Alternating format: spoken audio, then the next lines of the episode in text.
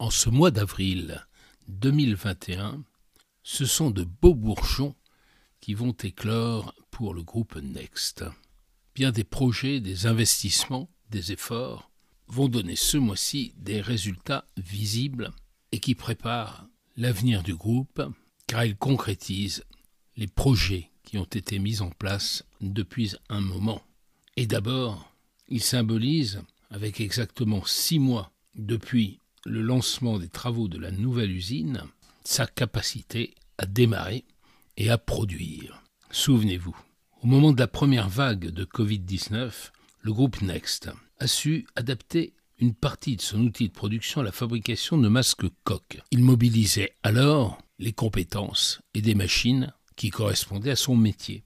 Mais le projet ne se voulait pas seulement ponctuel, et c'est une entité à part entière qui a été créée par le groupe, l'entité Next Safe, qui passait donc en termes de compétences de la sécurité alimentaire à la sécurité de la santé.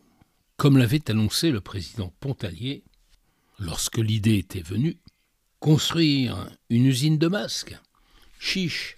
Et en septembre dernier, de ce moment lié aux circonstances, est né un pivot stratégique avec la construction d'une usine de fabrication de masques, une usine néo-aquitaine et 100% made in France.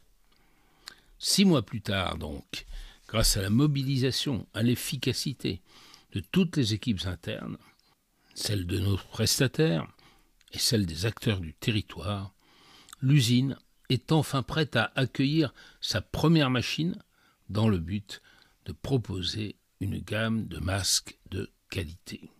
Et en effet, les premiers masques, des masques chirurgicaux, sont sortis de la machine, une machine française, des matériaux français, puisqu'il s'agit aussi de réindustrialiser et de reconquérir notre autonomie industrielle. Au cours du mois de mars, la première machine a été reçue et elle est maintenant opérationnelle. Au cours de ce mois, nombreux ont été les visiteurs de Next et de l'usine en construction. Celle de l'accélérateur de PME, un outil de la région extrêmement intéressant qui permet d'accélérer la croissance des entreprises et des innovations, celui bien sûr des élus de Nersac, également visite du centre des jeunes dirigeants.